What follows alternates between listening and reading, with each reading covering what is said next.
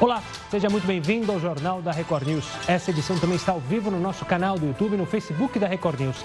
Agora vamos aos destaques desta quinta-feira. Novo recorde de mortes por coronavírus no Brasil. Foram 1.188 mortos em apenas 24 horas. Ao todo, o país tem 20.047 mortos e mais de 310 mil infectados. O primeiro caso de coronavírus no Brasil foi diagnosticado em fevereiro mas estudo recente feito pela Fiocruz aponta que o vírus já circulava no país no mês de janeiro. Taxa de letalidade do coronavírus é mais alta em homens. A explicação pode estar em uma enzima usada pelo coronavírus para invadir as células. A concentração dessa enzima é maior entre os homens. Dia Mundial da Meditação. A prática que se popularizou nos últimos anos virou uma aliada durante esse período de quarentena.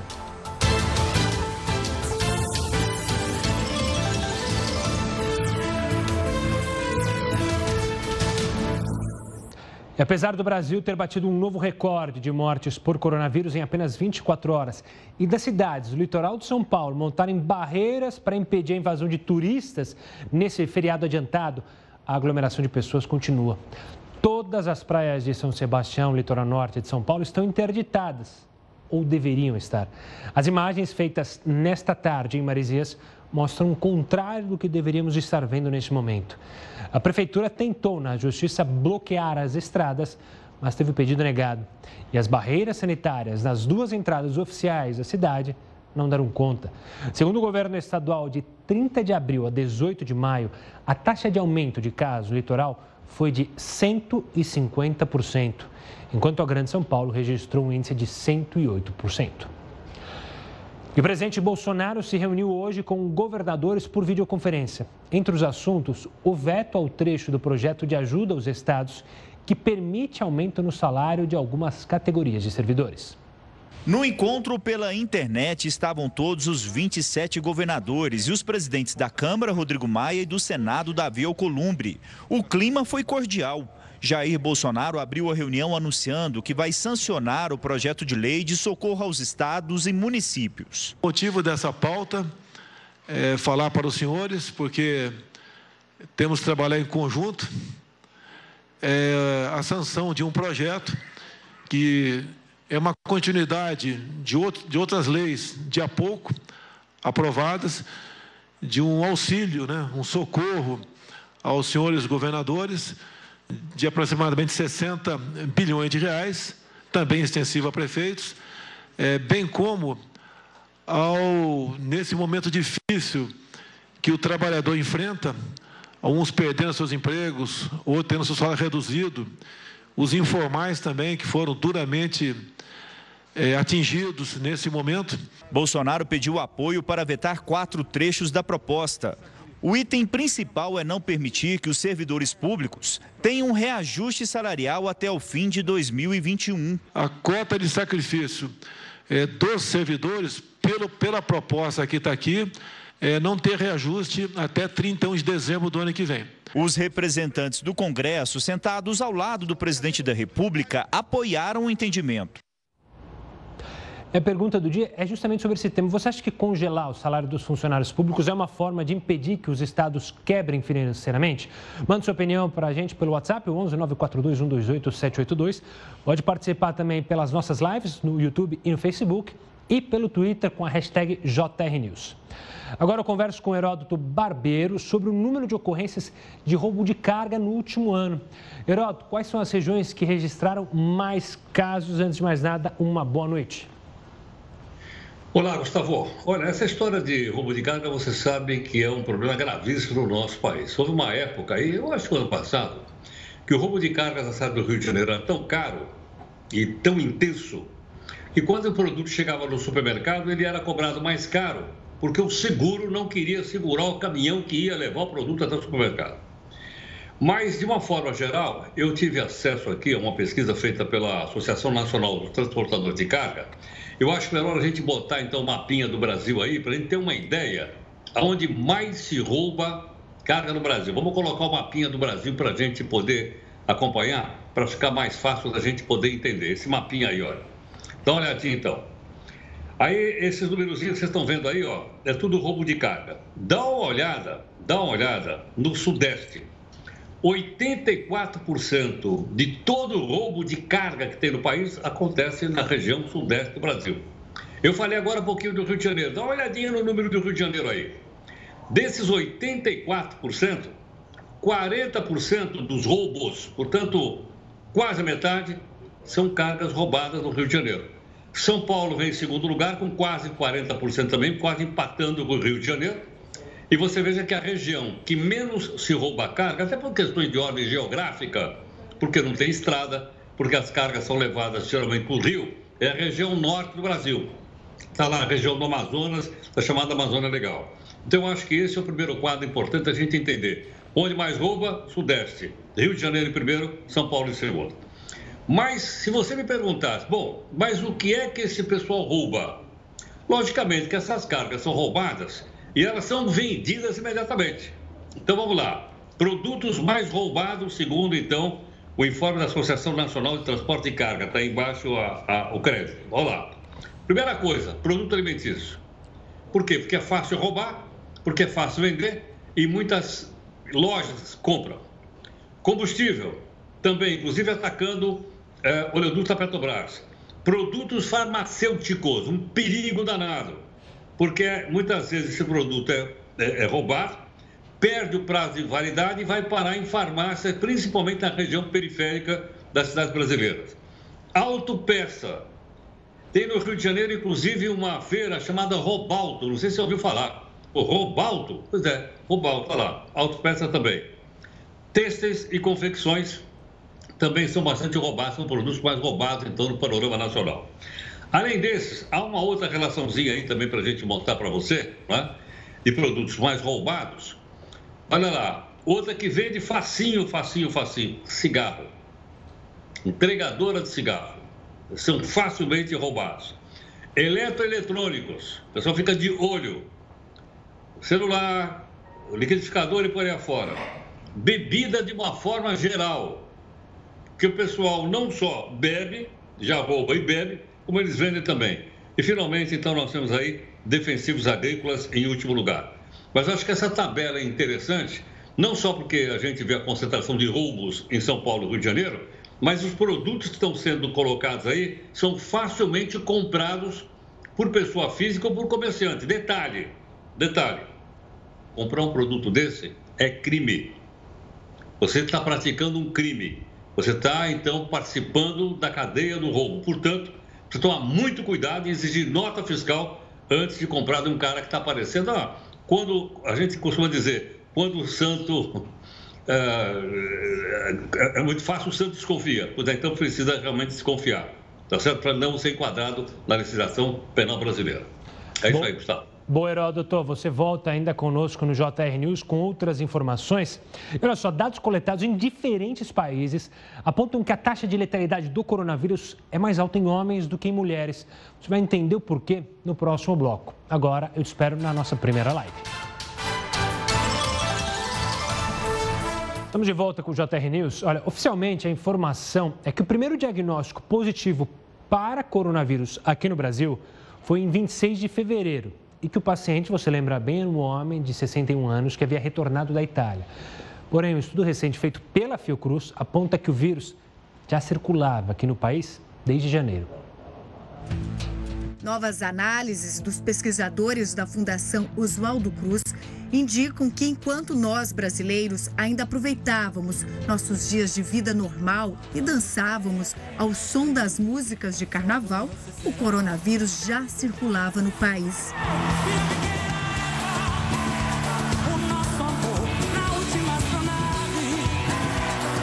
Segundo os levantamentos, entre os dias 19 e 25 de janeiro, já havia pelo menos um caso da doença no Brasil. A transmissão comunitária, quando não é mais possível identificar a origem da transmissão, também teria iniciado antes da data registrada pelo Ministério da Saúde. Oficialmente, ela teria começado em 13 de março, mas esse novo estudo indica que ela começou na primeira semana de fevereiro. Usando como base os registros sobre síndrome respiratória aguda grave, Os pesquisadores da Fiocruz reforçam que provavelmente mortes pelo coronavírus já aconteciam em janeiro e no começo de fevereiro. Para chegar a esse resultado, eles analisaram o crescimento exponencial dos números de mortes. Assim, considerando o tempo médio entre infecção e óbito, foi possível aplicar um método estatístico para chegar ao que seria o início real da pandemia. O próprio Ministério da Saúde divulgou recentemente que quase 40 casos desse período estão sendo investigados. A descoberta de quando aconteceram os primeiros casos no Brasil é importante para avaliar a trajetória do vírus no país. O Brasil não é o único que está investigando se há casos do corona antes das datas dos registros oficiais. A China, por exemplo, tenta decifrar quem realmente foi o paciente zero e assim chegar à origem do vírus e como se deu a transmissão para humanos. Nos Estados Unidos, a necrópsia de dois pacientes que morreram na Califórnia nos dias 6 e 17 de fevereiro revelaram que eles haviam sido contaminados pelo coronavírus. Essa descoberta provou que a data do primeiro óbito pela doença no país não era 26 de fevereiro, como até então o governo acreditava. Na França, análises de um exame realizado por um homem em 27 de dezembro de 2019 apontaram que ele estava infectado com o vírus na época. Esse novo dado surpreendeu o governo francês, que até então acreditava que as primeiras mortes no país por causa da doença tinham ocorrido em meados de janeiro. E ainda falando sobre a Covid-19, dados coletados em diferentes países apontam que a taxa de letalidade do coronavírus é mais alta em homens do que em mulheres. Para entender por que os homens são os mais afetados, eu converso agora com o médico urologista Flávio Izuka. Flávio, doutor, obrigado pela participação aqui conosco. Explica para a gente por que, é, que isso tem ocorrido, qual é a explicação científica para esses casos maiores, com um, a letalidade maior com os homens. Boa noite a todos. Obrigado pela oportunidade de estar falando para vocês. Isso realmente é um dado que nos é, surpreendeu, né? E agora, recentemente, saiu uma confirmação num periódico muito famoso chamado Lancet, no dia 15 de maio, confirmando essa informação. Homens têm uma forma é, uma manifestação do Covid mais grave e tendem a ter um índice de mortalidade maior que as mulheres, tá? Isso chega quase duas vezes mais. Nós não sabemos ao certo as razões, mas temos várias hipóteses. A primeira hipótese seria genética, porque as mulheres, todos sabemos que têm cromossoma XX, ou seja, tem dois cromossomas X, e o homem tem o XY, apenas um X. Essa é uma das explicações que mulheres, as mulheres têm um sistema imunológico mais forte que os homens. Por isso, também explicaria a maior expectativa de vida que é observada em todos os países no sexo feminino. Em média, elas vivem cinco anos a mais que os homens. Uma outra explicação também é que os homens, de uma forma geral, fumam mais que as mulheres e também têm mais doenças cardiovasculares, porque nós sabemos que as mulheres, por conta do hormônio feminino, elas é, têm uma menor chance de ter doenças coronarianas e ter infarto do miocárdio, tá? Nós sabemos que essas doenças associadas estão relacionadas com uma evolução pior e como elas estão mais frequentes no sexo masculino, isso também explicaria. E temos uma terceira hipótese também, é que os homens, diferente das mulheres, tendem a negligenciar mais as orientações de precauções, as mulheres obedecem mais os médicos, procuram os médicos mais precocemente, lavam as mãos com mais frequência e elas é, se protegem cumprindo isolamento social. Nesse quesito, nós sabemos que uma exposição maciça ao vírus faz com que você tenha uma carga viral muito alta, isso está associado com uma evolução desfavorável. Então, os homens que são mais é, destemidos né, pelo hormônio masculino, a testosterona, faz o homem ter menos medo de se expor, faz com que ele também tenha essa carga viral alta e acaba explicando uma evolução ruim que a gente tem observado. Doutor, só para confirmar, é, qual que é a, a, diferença entre homens e mulheres, a taxa da letalidade? Você falou no comecinho, só para deixar bem claro para as pessoas claro. de casa. O estudo uh, inicial falava em duas vezes e meia, 2,4 para ser exato. É o estudo de um hospital de Wuhan, onde começou toda a pandemia. E agora, no estudo do Lancet, fala-se 1,5 vezes mais. É uma diferença significativa, estatisticamente se repete em vários estudos. Isso a gente deve usar, principalmente as autoridades, o governo, é, em estruturar e campanhas para conscientização do homem? Perfeito, né? Eu, como urologista, quero dar esse alerta. Homens que têm e mais idade, acima de 65 anos, homens que são fumantes, homens que têm é, doenças associadas e homens em geral devem se atentar mais a qualquer sinal de suspeita de ter o Covid-19 e não devem ter medo de procurar principalmente os serviços médicos que são seguros. Sabemos que consultórios e clínicas são muito mais seguros que os hospitais. E nós temos hoje o recurso da telemedicina, que permite que a pessoa passe em consulta na segurança da sua residência. Tá certo. Doutor, quero agradecer demais a sua participação e a sua explicação sobre esses dados, claro, que são de muita importância para o pessoal de casa. Obrigado, doutor, e até uma próxima. É bom lembrar que você que está assistindo em casa, eu tenho certeza que o seu pai, se você for homem, mulher, seu marido, é, sempre tem aquela fala, né? Não, só procura doença quem acha. Isso é um pensamento que os nossos brasileiros, homens, devem retirar da cabeça. A gente tem que cuidar muito mais da saúde, que essa, é, isso que a gente tenha, esteja passando, sirva para a gente se atentar melhor à nossa saúde. A maioria dos ministros do Supremo votou nesta quinta-feira a favor de limitar a medida provisória assinada pelo presidente Jair Bolsonaro, que livra agentes públicos de punição por erros ou omissão no combate ao coronavírus. Pois é, o placar foi de 10 votos contra 1. A maioria esmagadora dos ministros seguiu o entendimento do relator Luiz Roberto Barroso. A medida assinada pelo presidente Bolsonaro está mantida, mas com ressalvas. De maneira geral, agentes públicos não podem ser responsabilizados por ações do combate à pandemia a não ser que atuem com má fé ou cometam um erro grosseiro. O que o Supremo fez é estender o conceito de erro grosseiro quando forem desrespeitados critérios técnicos e científicos de autoridades sanitárias. E o Congresso Nacional aprovou nesta quinta-feira o projeto que autoriza o governo federal a contornar a chamada regra de ouro. A regra impede o poder público de contrair dívidas para pagar salários, por exemplo. Mas com a decisão do Congresso, pode ser aberto um crédito de mais de 343 bilhões de reais para a União pagar despesas correntes, como salários dos servidores.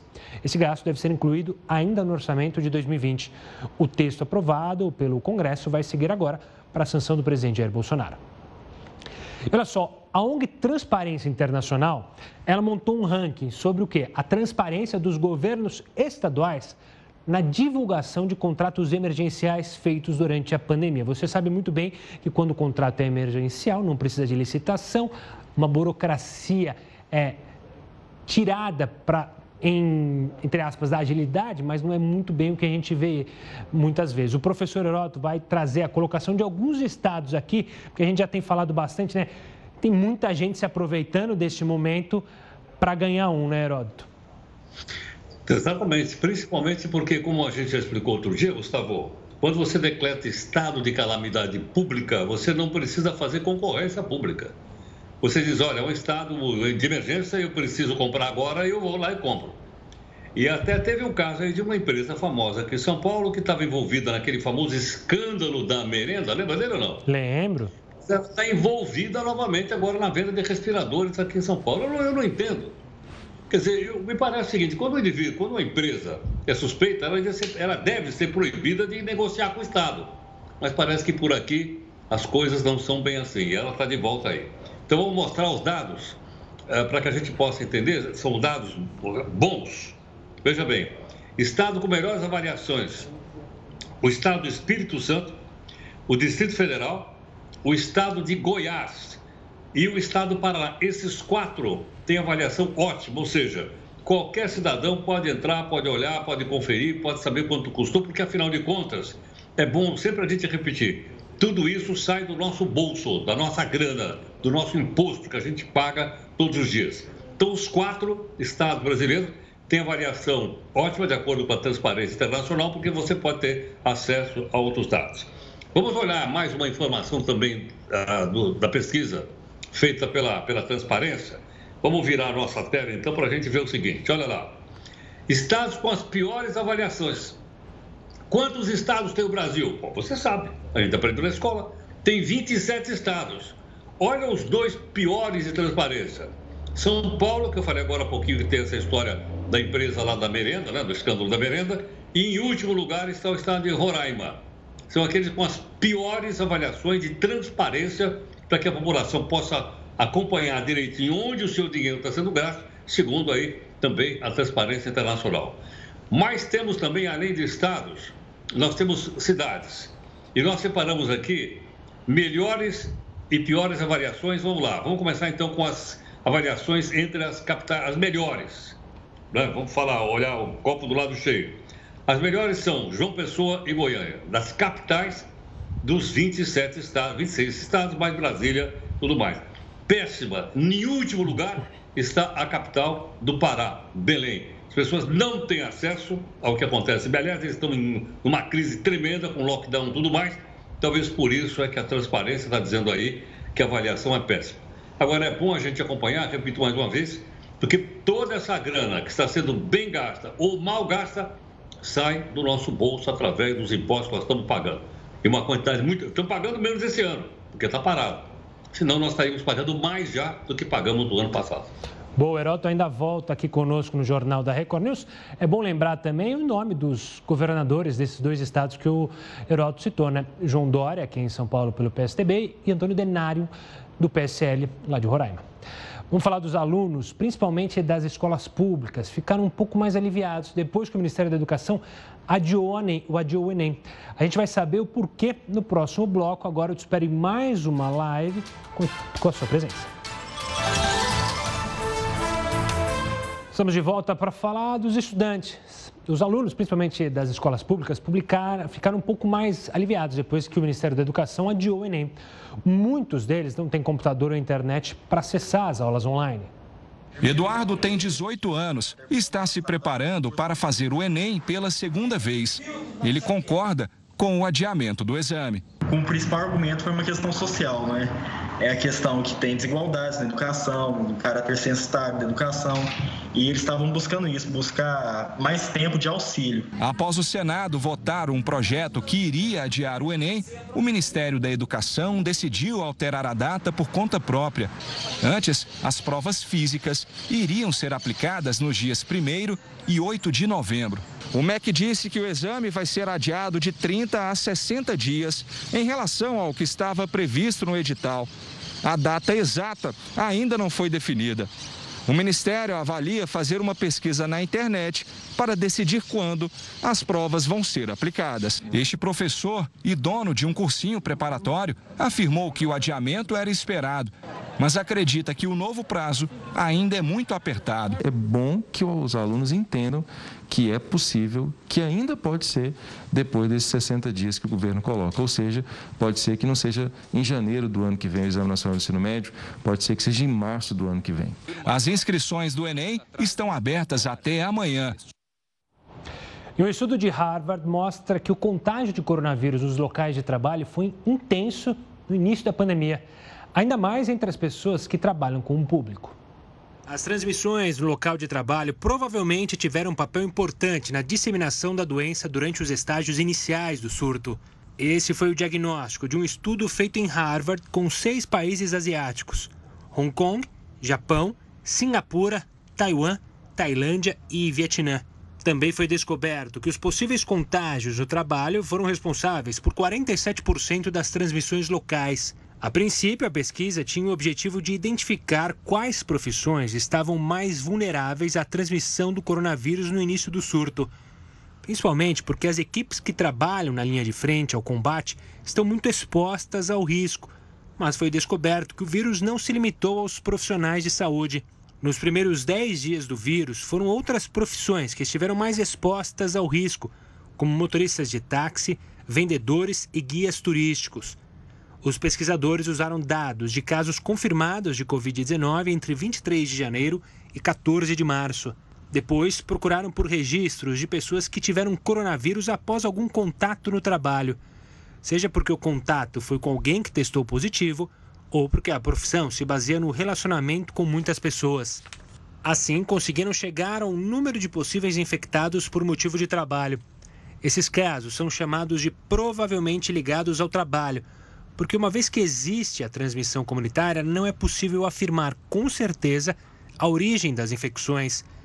De qualquer forma, durante os 40 dias analisados, de um total de 690 casos de transmissão local, 103 foram atribuídos ao trabalho. No início do surto, não foram profissionais de saúde os mais afetados, mas sim vendedores de lojas, motoristas, trabalhadores de construção, guias turísticos e recepcionistas.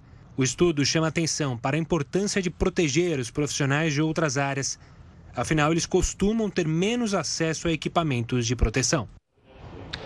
Olha só, há um esforço mundial para a descoberta da vacina contra o coronavírus. Mas a adesão às vacinas tem diminuído em todo o mundo. Muitas doenças, inclusive, voltaram por causa desse movimento. O que explica esse comportamento? Quem analisa para a gente é Renato Kifuri, infectologista e presidente do Departamento de Imunizações da Sociedade Brasileira de Pediatria. Doutor, obrigado pela participação aqui conosco mais uma vez. Vamos refrescar a memória das pessoas, porque esse movimento é, anti-vacina é, ele já existe há algum tempo, né? Apesar de agora todo mundo querer a vacina, o movimento anti-vacina existe e é bem forte, né? Boa noite, boa noite, Gustavo, e a todos que nos ouvem. É, realmente é um paradoxo, né? Quando a gente se beneficia das vacinas, quando a gente praticamente elimina as doenças, é justamente nesse momento onde o perigo não mais nos cerca, que nós começamos a questionar a importância, a validade, o valor que tem as vacinas, né? É, just, num, cenário desse de pandemia, onde o medo toma conta de, de todo o planeta, a, a necessidade ou o desejo de uma vacina fica muito visível e aí o valor da vacina sobressai. É natural do ser humano, eu entendo, Gustavo, que a gente, quando se sente ameaçado, se sente é, impotente frente a uma doença, uma solução que nos imunize, né, que nos proteja, que o nome já está dizendo, que nos eh, torne imunes ou vacinados contra aquela ameaça, é de grande desejo. Quando a doença desaparece, quando a ameaça parece desaparecer, nós tendemos a relaxar essa, essa vontade, essa procura pela vacina. E aí surgem os grupos, né? Que felizmente aqui no Brasil, esses grupos organizados anti-vacinas nós não temos, mas no mundo inteiro, na Europa, nos Estados Unidos, tem bastante sim. E doutor, te preocupa também no, nos próximos meses? É, claro que a gente não tem uma bola de cristal, mas com a incidência é, do coronavírus ainda é, no país, que diminua a adesão das pessoas às campanhas de vacinação contra a gripe e outras doenças?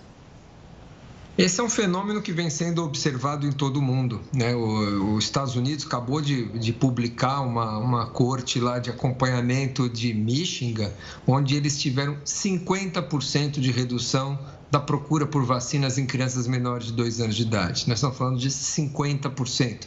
É, nós não temos números aqui no Brasil, mas é evidente que esse distanciamento social, o medo de frequentar é, serviços de saúde faz com que as pessoas adiem a vacinação, o que é um grande equívoco, né? A gente sabe que nós temos nossa situação do sarampo aqui pouco controlada, febre amarela no país, paralisia infantil com risco de voltar, coqueluche, pneumonia, diarreia, enfim, todas as doenças preveníveis pela vacinação hoje no país, elas só estão sob controle e algumas delas nem ainda sob um bom controle, como é o caso do sarampo, porque nós estamos bem vacinando nossas crianças. A partir do momento que a gente relaxa um mês, dois meses, três meses de atraso vacinal, nós começamos a comprometer essa, esse, esse, esse, estado de segurança que a gente está, parcial pelo menos, que a gente está vivenciando. E o risco de reaparecimento, de voltarmos de uma pandemia de Covid com sarampo, com coqueluche, com tuberculose, é muito grande. Então é preciso ter muita atenção. Existem vários alertas,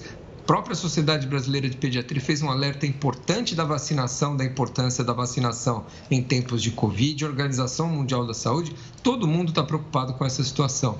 Vacinação é serviço essencial, não pode deixar de lado.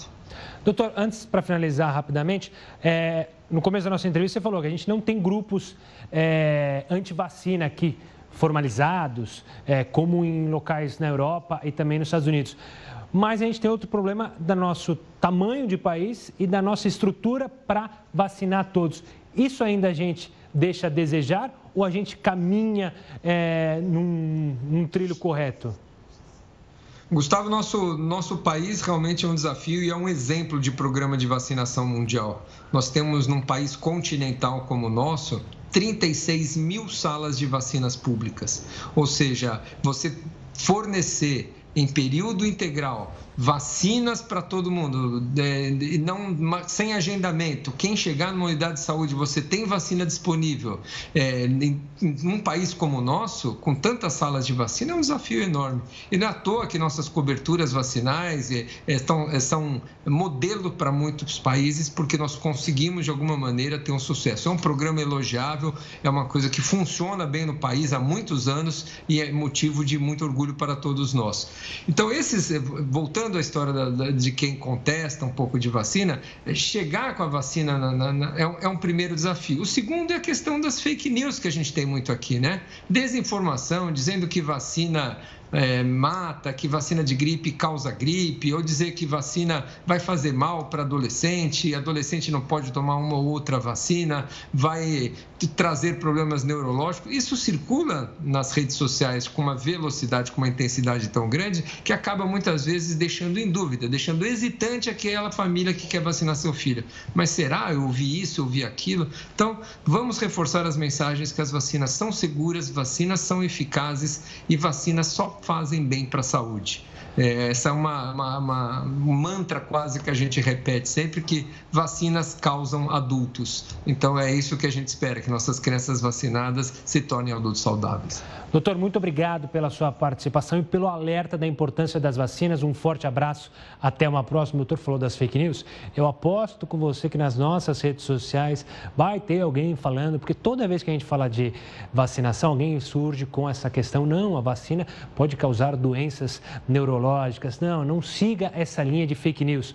Use a internet para boa notícia. Vá lá no youtube.com/barra Record News e acompanhe conteúdo com qualidade. Se inscreva no nosso canal e se informe a hora que você quiser, aonde você quiser, com informação de qualidade.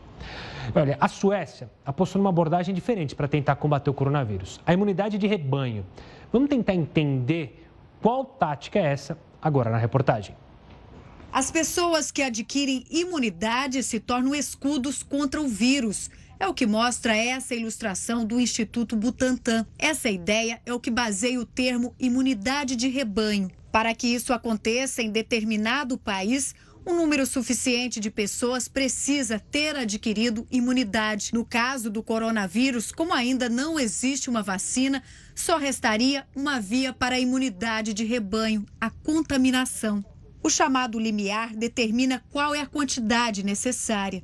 No caso do sarampo, por exemplo, sabe-se que 95% da população precisa ser vacinada para que a imunidade de rebanho esteja garantida.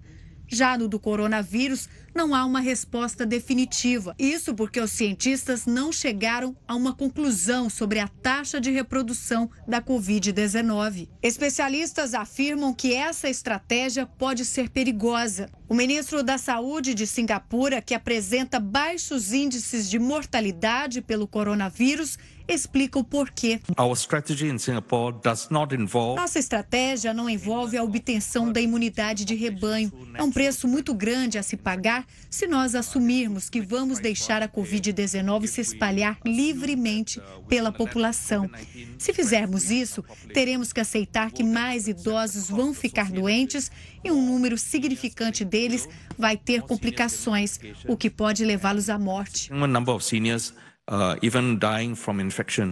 Outro problema apontado pelos especialistas é que ainda não se sabe se as pessoas que contraem o vírus se tornam imunes e por quanto tempo duraria essa imunidade. A Suécia adotou essa abordagem. Os defensores do modelo argumentavam que, ao evitar as medidas rígidas de isolamento social, o país estaria mais preparado para uma segunda onda do coronavírus, porque a população já teria um certo grau de imunidade. Os resultados, porém, foram na contramão. E os suecos passaram a ter, na semana passada, a maior taxa de mortalidade per capita do mundo por coronavírus, sem contar que um estudo descobriu que apenas 7% dos moradores de Estocolmo, capital do país, desenvolveram anticorpos contra a Covid-19 até o fim de abril. O primeiro-ministro afirmou que as mortes acontecem principalmente entre a população idosa e que os índices não têm relação com a falta de isolamento social. Sobre a imunidade de rebanho, o premier disse que se trata de um status e não da estratégia do país para combater o vírus. Voltando ao Brasil, o presidente Jair Bolsonaro voltou a defender nesta quinta-feira, em uma live nas redes sociais, o uso da cloroquina para combater o coronavírus. Nós sabemos que não tem uma comprovação científica e não tem nenhum remédio no momento. Se tomar esse remédio, está curado. Mas tem muitos relatos de médicos, de pessoas com comorbidades que tomaram logo no começo a cloroquina, a hidroxicloroquina, e está vivo aí, pô. Alguns morrem, lógico, não, nem todo mundo toma remédio vai se curar, né? Mas a grande maioria morre, está tá vivo, tá certo? E conta a sua experiência. E os muitos, muitos hospitais particulares têm receitado outros públicos pelo SUS, né? É, meio na, na, camufladamente. Por quê? Porque o protocolo de 31 de março do ministro anterior, o anterior, anterior do anterior, tá tinha lá que você só podia fazer uso de hidroxicloroquina em estado grave. Então foi um novo, novo entendimento, tem uma recomendação e está liberado aí a hidroxicloroquina, tá certo? também na rede SUS. Você tem o costume de procurar na internet a causa do que está sentindo? O levantamento mostrou que esse hábito pode ser um pouco preocupante. Eu te explico daqui a pouquinho no próximo bloco. Agora a gente vai para mais uma live do Jornal da Record News. Estamos de volta. Você na sua casa tem o costume de procurar na internet a causa do que está sentindo, do que o seu filho, sua filha estão sentindo? O levantamento mostrou que esse hábito pode ser um pouco preocupante, porque as respostas do Google só acertam o diagnóstico um terço das vezes. A cada um minuto, pelo menos 70 mil pessoas fazem pesquisas no Google relacionadas à saúde. E, de acordo com uma universidade da Austrália, essas respostas não são tão confiáveis. As pessoas recebem diagnósticos corretos na primeira pesquisa em apenas 36% das vezes. O diagnóstico se torna mais eficaz depois de pelo menos três tentativas, mas ainda assim os acertos acontecem em apenas 52% das vezes. Mas o Google não está completamente duvidoso. O único resultado do estudo que surpreendeu positivamente foi a quantidade de vezes que os sites acertam ao avisar que o internauta precisa procurar um médico com urgência. Em 60% das vezes que os sites deram essa orientação, eles estavam certos. A pesquisadora responsável pelo estudo explicou que a ferramenta é importante para o sistema de saúde, mas mesmo assim não é capaz de substituir um atendimento médico. Para ela, o Google pode ajudar mais quando você recebe um diagnóstico do médico e quer ter mais informações sobre a doença.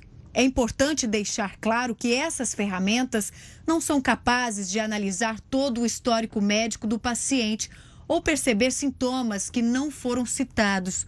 O médico Eduardo Greco faz um alerta. Então, muito cuidado com as informações médicas buscadas na internet. É sempre importante a consulta médica, o conselho do seu médico. Porque uma leve dor de cabeça, uma dor no peito, uma dor no abdômen, na barriga, uma dor nas costas, pode não ser simplesmente uma dor. Pode ter envolvido um câncer, uma, uma doença mais grave. Então, se atentem, busquem sempre o atendimento médico, busquem sempre a informação com o seu médico. Além disso, não há regulamentação e garantia de que as informações de saúde que você encontra na internet sejam realmente verdadeiras.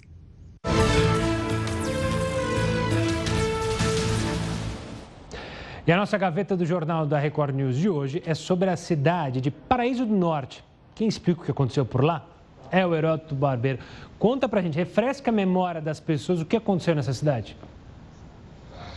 Olha, Gustavo, a gente foi pegar aí dentro da nossa, da nossa gaveta uma ação feita por parte do Ministério Público do Paraná. Essa cidadezinha simpática aí que você está vendo aí, eu não conhecia, ela se chama Paraíso do Norte. Eu acho que ela realmente merece o título de paraíso. Por que razão? Porque o prefeito local gastou 21 mil reais, segundo o Ministério Público, e comprou duas mil caixas de bombom. Olha, duas mil caixas de bombom é bombom para a população inteira. E mais, era, segundo ele, para comemorar a Páscoa. Só que os bombons chegaram lá praticamente um mês depois que a Páscoa passou. Então, o que é que o Ministério Público suspeita do prefeito que se chama Laércio Freitas? Suspeita que ele já está fazendo campanha para a sua reeleição, haja vista que vai ter eleição no final do ano para prefeito. E é provável que ele já diga para o pessoal: oh, não vai esquecer de mim, vocês ganharam bombonzinho, etc, etc, etc. É óbvio que esses 21 mil reais que ele gastou é do dinheiro da população. Mas como é que a prefeitura fatura isso? Através de IPTU e através do ISS, que é o Imposto sobre Serviço. E além, logicamente, daquela grana que vem do governo federal. Então o prefeito aí é o prefeito dos bombons. Não sei se o pessoal que faz regime também comeu o bombom. E nem sei se ele vai chegar na época da campanha eleitoral e dizer, olha, lembra de mim, porque o Ministério Público do Paraná está de olho no paraíso. Realmente é o paraíso do bombom, Gustavo. Pois é, Heroto, obrigado pela participação. Capaz do prefeito ficar conhecido como prefeito bombom. Em outros tempos ia colar esse, é, isso aí nele. Heroto, até amanhã. Forte abraço e um bom descanso. Peraí, peraí, peraí, claro. peraí, peraí, mas amanhã não é ponto facultativo? Não. Tem essa de ponto facultativo aqui. Aqui é trabalho. A gente é trabalho essencial para as pessoas. Tchau, tchau. até amanhã, Heroto. Olha só, mudando de assunto, um assunto nada positivo, o número de pedidos de seguro-desemprego, ou seja, de pessoas que perderam desemprego e foram atrás do benefício, subiu mais de 76% na primeira quinzena de maio, na comparação com o mesmo período do ano passado. Era algo que a gente já imaginava que ia acontecer, apesar das medidas do governo, como a suspensão do contrato de trabalho. A informação foi dada pela Secretaria de Trabalho do Ministério da Economia. Ao todo, a quantidade de pedidos passou de 504 mil o aumento é um reflexo da crise na economia causada pelo coronavírus. E isso não é só aqui no país, não é só aqui no Brasil. A gente já falou outras vezes do número enorme nos Estados Unidos, Estados Unidos que tinha uma quase o pleno emprego, era pouco 3 ou 4% da população que estava desempregada, agora esse número já chega a dois dígitos e tende a subir ainda mais. Claro que o governo tem feito medidas para tentar conter isso, uma delas a que eu mencionei era a suspensão do contrato de trabalho. Então, tem muita gente que está com o contrato suspenso e que, se o comércio não começar a andar, tende a pedir também o seguro-desemprego. A gente, claro, acompanha isso diariamente, mensalmente, e traz os detalhes aqui para você. Hoje é dia da meditação. Pois é, a prática que tem se popularizado nos últimos anos virou uma aliada durante esse período de pandemia do coronavírus. Veja só. Lidar com as emoções e manter a saúde mental em meio à pandemia do coronavírus tem sido um desafio e tanto. Para tentar controlar a ansiedade, o estresse e os pensamentos negativos, muitos estão recorrendo à meditação. Não é à toa que as buscas por essa palavra cresceram nas últimas semanas. Segundo dados do Google Trends, que monitora as tendências mais buscadas, o termo bateu o recorde de interesse dos últimos cinco anos no Brasil. Para entender o que é a meditação, é preciso saber que existem muitos tipos de meditação e que o ato de meditar não está ligado a nenhuma religião. Bring your palms a prática é uma forma de acalmar a mente, aumentar a concentração e encontrar o equilíbrio emocional. A Organização Mundial da Saúde, inclusive, reconhece que a meditação pode diminuir a ansiedade e o estresse e ajudar na melhora da criatividade. Mesmo quem nunca experimentou essa prática associada ao bem-estar físico e mental pode dar os primeiros passos em casa. Porque as práticas meditativas elas vão sempre, de uma maneira ou outra, é, aprimorar a nosso, o nosso contato conosco mesmos. E para quem tem interesse em começar, mas não sabe por onde, hoje em dia já existem aplicativos de meditação guiada. Estudos mostram que essas ferramentas estão registrando um pico nos downloads durante esse período de quarentena. Uma das técnicas meditativas mais famosas no Brasil e no mundo é o Mindfulness, também conhecido pela atenção plena. A prática consiste em focar no que acontece no momento presente. O objetivo é trazer consciência sobre os pensamentos, sentimentos e padrões de comportamento. E o simples fato de estar presente, sem julgar ou analisar, pode ser um caminho para a paz interior. Olha só, no Rio de Janeiro, universitários conseguiram na justiça uma liminar para terem desconto de 50% na mensalidade da Faculdade de Medicina. Os alunos que estão nos últimos anos do curso têm a maior parte da carga horária das aulas práticas, mas por causa da pandemia as aulas estão suspensas. Para falar sobre esse assunto e explicar essa decisão, eu converso agora com o especialista em defesa do consumidor e advogado do caso, Leonardo Amarante. Doutor, obrigado pela participação aqui conosco. O que simboliza e qual a importância dessa decisão sobre esse caso? É, boa noite. É, essa decisão ela tem uma importância muito grande porque ela cria um precedente para que os alunos que não estão recebendo o serviço adequado das faculdades e universidades possam reduzir a sua mensalidade e pagar um valor menor e que seja adequado ao que está acontecendo, porque muitos deles não têm sequer aulas as aulas não estão sendo ministradas. Então, é isso que está acontecendo. Essa liminar é muito importante nesse sentido. E a partir dessa liminar, ou seja, ela agora pode ser é, barrada lá na frente? Como é que faz? Qual, qual, que é o próximo passo da decisão judicial do aspecto jurídico desse caso? Sim, na verdade, o, haverá um recurso, até o nosso recurso, que pretende aumentar ainda, porque o juiz deu uma redução de 50% e nós pretendemos 100%. Por que 100%? Porque não há nenhum serviço prestado nesse caso dos alunos de quinto e sexto ano de medicina. Em outros casos, também há uma redução substancial da prestação de serviço e também tem que ser reduzido o valor da mensalidade. Então, é, esse processo vai seguir, mas isso vai criar um precedente importante para que os alunos briguem na justiça para a obter essa readequação dos valores das mensalidades. Doutor Leonardo, obrigado pela participação aqui conosco e por falar desse assunto importante. Afinal, tem muita gente que manda mensagem para a gente, pergunta sobre questões da mensalidade, se pode reduzir, se não pode reduzir. Tá aí, a gente ouviu um advogado, a Justiça já deu uma liminar a favor da redução. O Jornal da Record News fica por aqui. Agora você fica com muito mais informação ainda numa edição, numa mais uma edição do Jornal da Record. Uma ótima noite e até amanhã.